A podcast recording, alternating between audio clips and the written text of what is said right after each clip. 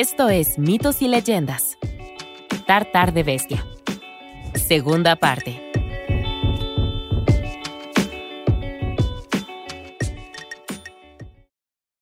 Los problemas se acercaban y llegaron como un ladrón en la noche. Es decir, si el ladrón se hubiera propuesto despertarse temprano y atacar durante el día, cuando la mitad del pueblo estaba de casa.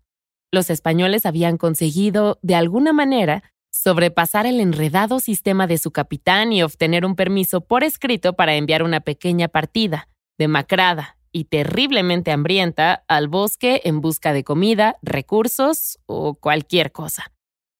El grupo había encontrado la aldea local y la había vigilado durante días hasta saber cuándo saldrían los cazadores. Maldonado oyó los gritos y el sonido conocido de los rifles, pero no estaban a la distancia, estaban justo en el exterior. Se incorporó y se movió para sacudir a una de las personas que dormían a su lado, pero ya no estaban. Todos se habían ido. Aunque los colonizadores eran la minoría, la gente del pueblo no lo sabía. Los españoles habían hecho bastante ruido desde los árboles y disparado sus armas, haciendo parecer que una fuerza de combate varias veces superior a su tamaño estaba avanzando. Con los cazadores lejos, su mejor jugada era huir, proteger a los vulnerables y reagruparse. Los españoles eran capaces de atacar una ciudad, pero serían acorralados en el bosque y lo sabían. Y así fue como Maldonado se despertó en un pueblo casi vacío. Pero ella sabía algunas cosas. Sabía que el reabastecimiento no llegaría en meses, que el pueblo tenía a los españoles rodeados y que los colonizadores no estaban equipados para esto. ¿Qué estaba pasando? Estaba averiguando todo, cuando se encontró cara a cara con uno de sus antiguos compañeros. Al pequeño grupo le sorprendió encontrarla. Señorita Maldonado, ¿es realmente usted? Todo el mundo pensó que había muerto hace mucho tiempo cuando no se presentó a la fiesta de botanas de aquella familia la semana pasada. Bueno, viva, claro está. Todo el mundo apareció de una manera u otra, ya sea para comer o ser comidos. Sí, esto estaba muy torcido. Como sea, dijo el que sostenía su arma como si fuera una guitarra. No sé cómo te las has arreglado para que el capitán te dé luz verde para estar aquí fuera, pero eso es genial. Los demás asintieron con la cabeza. Estaban muy contentos de verla. Maldonado fingió una sonrisa. Sí, sobre eso... Intentó empezar a explicar la situación, pero estaban demasiado emocionados para escucharla. Entrelazando sus brazos con los de ella, iniciaron el camino de vuelta al campamento, deseosos de mostrar al capitán y a los demás que la señorita Maldonado ya no estaba muerta.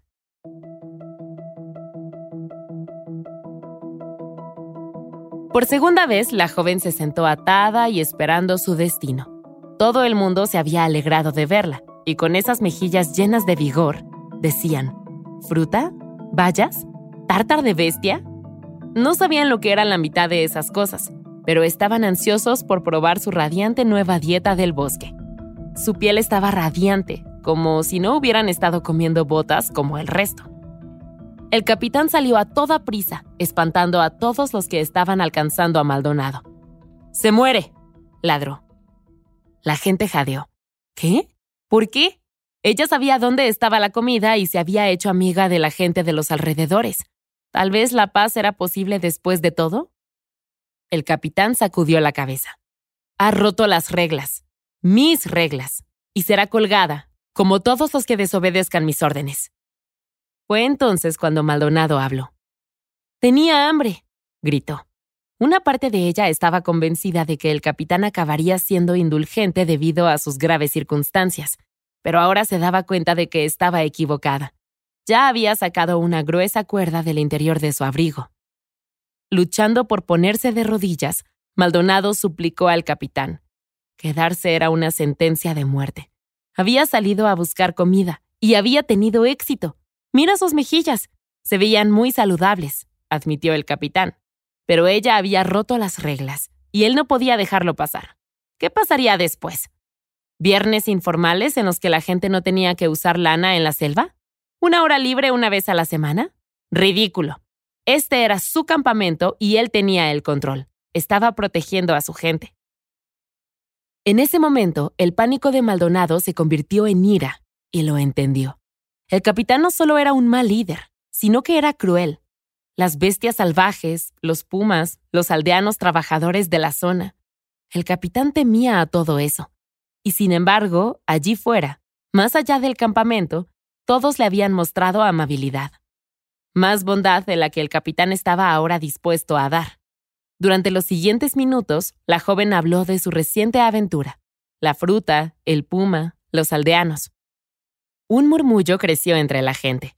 Una persona señaló que todo lo que decía era cierto, y la gente estuvo de acuerdo de corazón. El capitán estaba siendo cruel. Era cruel. Puras reglas y nada de corazón. Un rigorista. Alguien que solo entendía órdenes. No es de extrañar que sus mejores amigos sean un montón de formularios, gritó alguien desde el fondo entre muchas risas. Pero entonces las cosas se pusieron serias. Salieron los dedos y todos señalaron al capitán. Era como un Michael Scott asesino, colonial y sin gracia. Bueno, a pesar de todos sus defectos, el capitán podía ver cuando estaba en peligro. La autopreservación egoísta era literalmente su única habilidad así que decidió convertir la disconformidad de la gente en relaciones públicas positivas. No colgaría a Maldonado, a pesar de que se lo merecía. No podía enfatizar lo suficiente lo mucho que ella merecía morir porque había roto las reglas que... Un hombre grande en la primera fila con una lanza apoyada en el hombre se aclaró la garganta. Entendido, reconoció el capitán. En lugar de colgarla, la señorita Maldonado sería atada a un árbol fuera del campamento esa noche para ser despedazada y devorada por las bestias salvajes del bosque. Fue un gesto tan amable, un ajuste tan compasivo a la sentencia de la joven, que la gente alabó a su capitán y se dirigió a la tienda de la familia rara para celebrar el progreso social con un festín invisible. En el centro del campamento, Maldonado se hundió sobre sus talones. Así que moriría después de todo. Además, wow, era muy fácil ganarse a esta gente. Cuando levantó la vista, el capitán la miraba con una sonrisa de satisfacción. Sin decir nada, se dio la vuelta y desapareció en su tienda. Señor, ¿podemos hablar? Dentro de su tienda, el capitán levantó la vista y les indicó que entraran. Durante varios días la moral en el campamento había sido baja, el ambiente sombrío y las conversaciones se mantenían al mínimo. Las personas se afanaban en lavar esto y arreglar aquello, pero todas las mentes pensaban solo en la señorita Maldonado. Su ausencia en el campamento, su falta de gritos en el bosque y la última orden del capitán, todo ello ponía en duda su supervivencia. Después de la primera noche de castigo a Maldonado, Varias personas habían pedido permiso al capitán para comprobar si seguía viva, pero la respuesta había sido negativa. Cualquiera que se atreviera a desobedecer al capitán sería ahorcado, había dicho, y todos sabían que esta vez no habría indulgencia. Luego, durante días y días, la respuesta siguió siendo la misma, y a estas alturas la joven seguramente estaba muerta. Por favor, déjanos ir con ella para poder dejar todo esto atrás, suplicó uno. Sabemos cómo termina esto, pero déjenos tener un cierre. Déjenos saber con certeza, instó otro. Así que el capitán finalmente cedió y dio su aprobación para que unos pocos pudieran revisar el cuerpo. Lo hizo en sus impresionantes formularios que trajo desde España. La pareja dio las gracias al capitán, salió de la tienda y se dirigió a las afueras del campamento. Por el camino, pasaron junto a la tienda de aquella familia y justo antes de que se perdieran de vista, una mujer con una elegante bandeja irrumpió por la solapa preguntando si la pareja podía traerle un bocado de regreso. ¿Para la fiesta? ¿Demasiado pronto? Demasiado pronto. Lo siento. Buen viaje. Se agarraron de los brazos y las manos mientras se arrastraban en silencio hasta el árbol donde el capitán había dejado a la señorita Maldonado. Se prepararon para una imagen espantosa. Respira hondo. Mantén la calma. ¡Ah! Gritó uno mientras el otro se quedaba helado. Habían encontrado bien a la joven, pero justo antes de acercarse, un enorme puma saltó de los arbustos, gruñó y desapareció entre los árboles. La pareja cayó de espaldas alarmada, esperando contra toda esperanza no unirse a la comida de la criatura junto al árbol. Pero cuando se sentaron, vieron con sus propios ojos que no había comida en absoluto. Entre las cuerdas estaba la señorita Maldonado, y en sus manos tenía... Tártar de bestia, dijo alegre. Es un gusto adquirido, pero seguro que es mejor que un plato lleno de nada. Fue sorprendente. La creatividad culinaria de Maldonado daría de qué hablar en los próximos años. Por favor, ¿podemos probar? le preguntaron. Oh, por supuesto. Tengo una brocheta más aquí. Maldonado levantó una brocheta cruda lo mejor que pudo, pero las cuerdas alrededor de sus brazos no le permitían mucho movimiento. Después de compartir un bocado, la pareja desató a la joven y caminó junto a ella de vuelta al campamento. Por el camino la instruyeron sobre su gran revelación. Sobrevivir a las bestias salvajes durante días fue una hazaña milagrosa. Así que tal vez ella debería, ya sabes, liderar su fantástica aventura esta vez. Y así fue. Maldonado les contó cómo la mamá puma había acudido en su ayuda, ahuyentando a todas las bestias hambrientas y trayendo matanzas frescas para comer día tras día. Era el mismo puma que había cuidado en la cueva. Deberías ver a sus cachorros, están creciendo como el césped, dijo. Su historia se cerró con una gran ovación. Nadie había oído o visto nada parecido antes, y como una bandada de pájaros que cambian de dirección en el cielo abierto, la multitud se volvió rápidamente contra el capitán, que seguía estando a favor de colgar a la chica. ¿No podía mostrar tanta amabilidad con Maldonado como el puma salvaje? ¿Era realmente mucho pedir? La multitud se volvió tan apasionada que el capitán, con la espalda pegada a la pared de la tienda, cedió y dejó saber públicamente que retiraría todos los cargos contra la señorita Maldonado. El hombre al frente de la multitud dejó su garrote, pero golpeó su pie en el suelo, esperando. Bastante disgustado, el capitán sacó de su abrigo un papel amarillo doblado. De pie ante la multitud, lo levantó por encima de su cabeza y lo partió en dos. La multitud estalló en vítores y celebraciones como nunca antes, y la señorita Maldonado se deslizó entre el mar de gente con una sonrisa. Volvió al fin.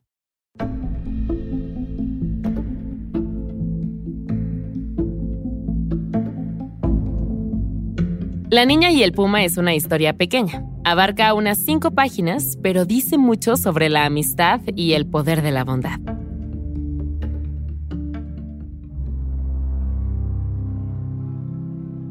La criatura de esta semana es el wani del folclore japonés.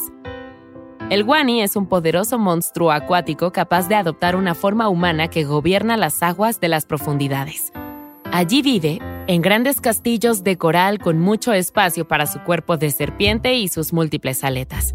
Y no solo hay uno, en realidad hay muchos Wani en el mundo, todos operando en una cadena de mando muy estricta. En la cima tienes a Owa Tatsumi, el rey dragón del mar. Él es el jefe. Si alguna vez has visto cambiar la marea, has sido testigo de su trabajo. Una de las principales historias en torno al Wani es la siguiente. Había una vez una pareja de hermanos semidioses llamados Hoori y Joderi. Joderi tenía un anzuelo especial para pescar y un día se lo prestó a Hoori. Solo que Hoori acabó perdiéndolo en el océano y tuvo que hacer un viaje bajo el agua. Cada vez nadaba más profundo y finalmente se encontró con el rey de los dragones, o Watsatsumi, un wani. Con la ayuda del rey, Hoori encontró el anzuelo perdido, pero eso no fue todo lo que encontró. En las profundidades de las corrientes del reino submarino, Hoori encontró el amor. Toyota Mahime era la hija del rey y después de enamorarse, la pareja se casó. Durante tres años vivieron bajo el mar hasta que Hoori se dio cuenta de que echaba de menos la tierra, el sol, el hogar. Entonces la pareja se despidió de todos, se dirigió a la superficie y finalmente devolvió el anzuelo de Joderi. Fue durante este tiempo cuando Toyota Mahime tuvo el primer hijo de la pareja, un hijo llamado Unaya Fukia Eso. Y aquí es donde las cosas tomaron un giro diferente. Recuerda, Toyota Mahime era un wani, un monstruo acuático que cambia de forma, con una forma natural muy poco humana que su marido no había visto nunca. Pues bien, cuando Toyota Mahime estaba a punto de dar a luz, le pidió a Hori que mirara hacia otro lado, que no la mirara porque tenía que estar en su verdadera forma para dar a luz. Hori accedió, pero a mitad del parto, la curiosidad mató al gato y echó un vistazo. Toyota Mahime estaba tan decepcionada, angustiada y traicionada por el hecho de que Hori fuera en contra de su palabra, que después de la llegada del bebé se levantó y se fue, pero no se llevó al bebé. Se corrió la voz y tiempo después la hermana de la madre salió a la luz y ayudó a criar al niño. Se llamaba Tamayori y después de criarlo se casaron. Sí, tía y sobrino y algunos dicen que su hijo, Jimu, se convirtió en el primer emperador de Japón. Así que sí, hay mucho que procesar. Pero en el lado más ligero, la próxima vez que estés buceando en el océano, ten cuidado, porque nunca sabes qué humanos podrían ser realmente un wani.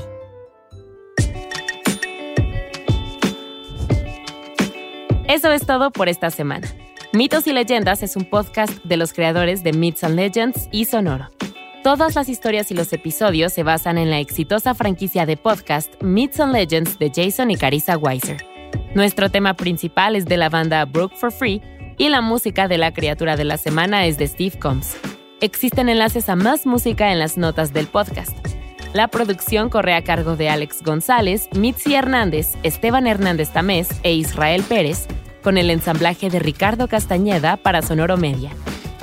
Yo soy Vale Estrada y también me hago cargo de la adaptación al español.